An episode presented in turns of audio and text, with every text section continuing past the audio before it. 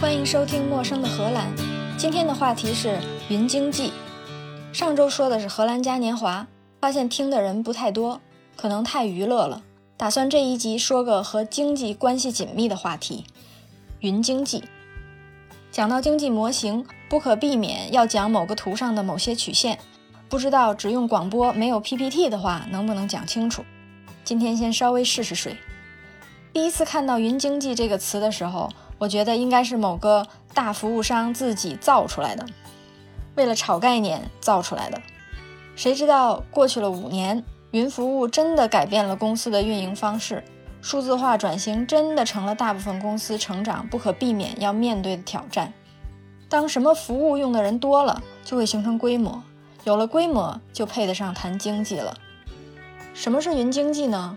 从社会的层面上讲，就是通过云计算的方式，将信息计算的资源商品化，促进社会生产和服务，产生的一种新的经济形态。而从公司的层面讲，就是公司在数字转型的时候，财务状况发生的变化，比如资源重组、节约成本、提升效率。在说云经济之前，我们先退一步，说什么是经济。提到经济，很多人想到的是五年计划、十年计划，也有人想到宏观经济学、微观经济学，也有人想到经济适用房。到底什么是经济呢？其实刚刚举的例子都和经济有关，是比较容易混淆的概念。这也是因为中文博大精深，用一个词代表了各种不同的含义。其实这些概念在英文里是不同的词。经济是 economy，讲的是。在生产、贸易、供需之间的关系，而 economics 是经济学，是一门学科，讲的是一些可以解释经济现象、社会经济功能的模型。像我们常说的供需曲线、价格消费曲线，就是微观经济学里边主要讲的内容。说到微观经济学，就忍不住要说一下宏观经济学，区别是什么呢？宏观经济学主要是从社会总体的角度研究的。主要内容有经济增长、通货膨胀和失业，而微观经济学基本假设是个人是所有经济活动的基本单位，每个人的目标是实现个人利益最大化。它主要研究的内容就是价格理论和消费者行为。这个时候就有人问，那什么是计量经济学呢？计量经济学就是把这些模型量化，是一个非常复杂的数学问题。我们先放着，回头说另外一个听起来很类似的词，economic。Economic 是 economy 的形容词，比如说经济增长就是 economic growth。刚刚我们还说到了经济适用房，这里边的经济如果翻译成英文是 economical，就是不需要太多资源就可以达到的，不一定是钱，也可能是时间或者是空间。像经济型轿车也是这个词。还记得高中政治考试标准答案里经常有一句叫“这种说法不科学，这套方法不经济”，这里面的经济也是 economical。先说了几个大家常用常混的词，热个身。下面我们来正经说云经济。在一个公司的范畴里，云服务是怎么实现经济化的呢？这就难免要从财务的角度讲。先说在没有云的时候，大家的 IT 是怎么在地上实现的？我们拿一个大公司举例，如果它有自己独立的 IT 系统，首先它要有一个数据中心，一个物理的数据中心，有房子、有地板、有门禁、有员工，然后它要有自己的物理网络，就是用网线连起来的网络，可能是在一个大楼里实现的内部网。如果它有好几个办公地点，想在这些办公地点之间实现网络连接，又不想用互联网的话，就需要有自己的私用网络。可以和各大网络供应商买电缆、买流量，也就是说，有一个物理的电缆把公司的几个办公大楼连起来。有了网络之后，就该有服务器了。一个大公司的服务器不是几台台式机，而是服务器对战，有点像本世纪初的时候电器商店里边卖 DVD 的地方，几十个几厘米厚的机器垛成一垛，一间房子里边有上百垛，这些就是服务器了。那些传说中的虚拟机就是在这些服务器里实现的。公司的数据、数据库、各种商业信息、员工信息、中午食堂的菜单都在这里边。当然，要想从这些机器里读出菜单，还有一段距离。首先要有操作系统，还需要网络控制，也就是这些操作系统互相之间以及和外界怎么通信的。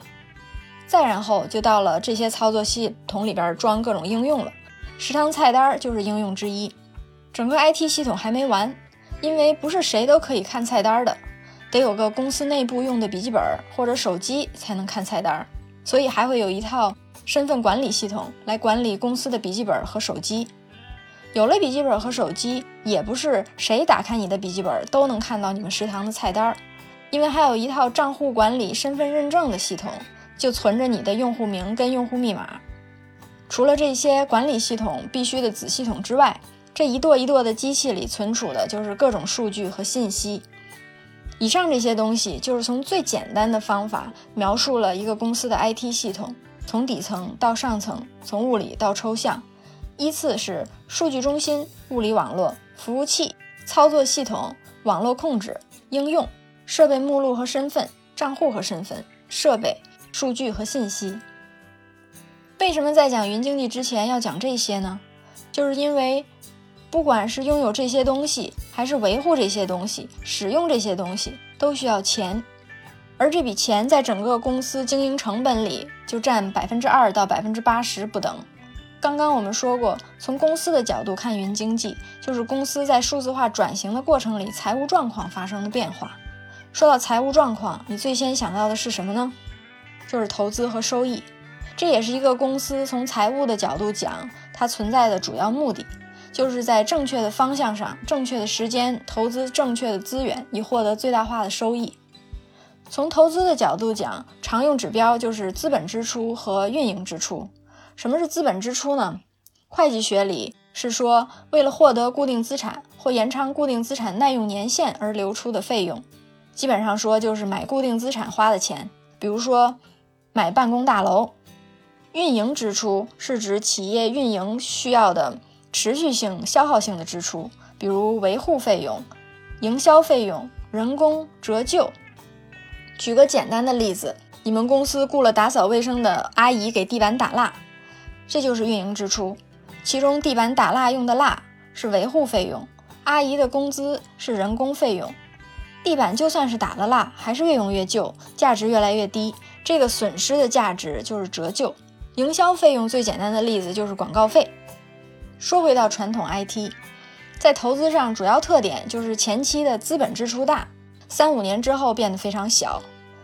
运营支出在开始的时候和后来差别不太大，但是在三五年之后还是会逐年增加。你想啊，首先得制备一套数据中心，买地方、买服务器，所以第一年就花了一大笔钱，一大笔固定支出。同时还需要雇人去运营这个数据中心。等数据中心建起来之后，新买的服务器用三五年都不过时，所以一直不用花钱，直接用第一年买的服务器就可以。这就是为什么资本支出在后来的几年非常小。但是可以想象，时间一长，服务器老化，系统也越来越复杂，又会经常出点小毛病，所以后期运营的费用就比前期越来越高。直到这一批买的服务器不能满足公司业务需求，或者服务器宕机造成的费用超过了买新服务器的费用，公司就会考虑重新买一批新的服务器。这个时候又有一大笔资本支出。说了这么半天，还没说到云经济，快了，马上就说，假如这个公司要把自己的 IT 从本地数据中心迁移到云上，会发生什么呢？首先，在资本上发生的事儿就是资本支出减少了。因为不需要买自己的数据中心，运营成本也会减少。因为大量的工作会有云服务商提供。还记得刚才我们说的一个 IT 系统的组成吗？物理数据中心、物理网络、物理服务器，这些都由云供应商运营。公司必须自己运营的是数据和信息，员工的笔记本和手机，员工的账户和身份，还有其他的那些应用啊。网络控制啊，操作系统啊，这些公司可以选，要么自己运营，要么交给云供应商运营。可见一大笔运营费用就转移给了云供应商了。乍一听，从公司的角度讲，如果迁移到云上的话，资本支出减少了，运营支出也减少了。那不是用脚趾头也应该知道交给云供应商运营更便宜吗？大家千万别忘了，还有一笔支出就是买云供应商的服务的钱，人家帮你运营也不是免费的。这个时候就要想想，对于你的公司来说，交给云供应商的服务费加上自己运营的部分的费用，是大于自己买数据中心并运营的费用呢，还是小于？通常来说是交给云供应商更便宜。因为云供应商不只服务你一家公司，他会用他的硬件和运维成本同时服务很多公司，云供应商的硬件使用率更高，于是就实现了经济规模。这么说，不又是迁移到云上百利无一害吗？这个时候千万不能忽略了迁移的成本，把你们公司五十年乱七八糟，谁也不知道存哪儿存的是什么的数据，还有那些不知道是谁编的，十年没人碰，一碰就崩溃的程序，全迁移到云上。是一个非常费人费力的大工程，这笔钱可能比传统方式下的运营成本高很多。这么一说，你就觉得那还是留在自己的数据中心更划算呢？如果只看眼下的话，很可能是这样的。但是如果把目光放长远一点，把时间轴拉到五年以后，等你们公司云迁移结束，在没有迁移费的情况下，运营费大概只是原来的十分之一，并且没有资本支出。这就到了公司享受云经济带来福利的时候。福利是什么呢？或许你说是没有资本支出，减少运营支出，稍微付了点云公司的服务费，所以公司省了一笔钱。说的是没错，但这不是主要的福利。主要的福利是通过减少资本支出，公司的现金流大了，也就是说，省下来固定资本投资的这笔钱可以用来投资别的。这个机会带来的收益可能比省下来的成本对公司的贡献大得多。这么听起来，云经济好像挺简单。但是你想没想过，在迁移的那个瞬间，你的数据中心不能停，运营成本还在，同时要进行云迁移，需要一大笔迁移的投资，然后又慢慢产生了云服务的费用。想想这四条曲线，有没有一种可能，在你双重抵押期里？总支出有一个瞬间超过了你现金流能力范围，这个时候难道说公司一辈子都不能实现云迁移了吗？或许对你们公司来说是的，但是这些大的云供应商或许愿意倒贴钱帮你一把。那在什么时候倒贴钱？倒贴多少钱呢？倒贴多少钱？倒贴多少时间可以帮助你实现云迁移？并且是云供应商在最少倒贴的情况下通过你盈利，这就是一个正经经济学问题了。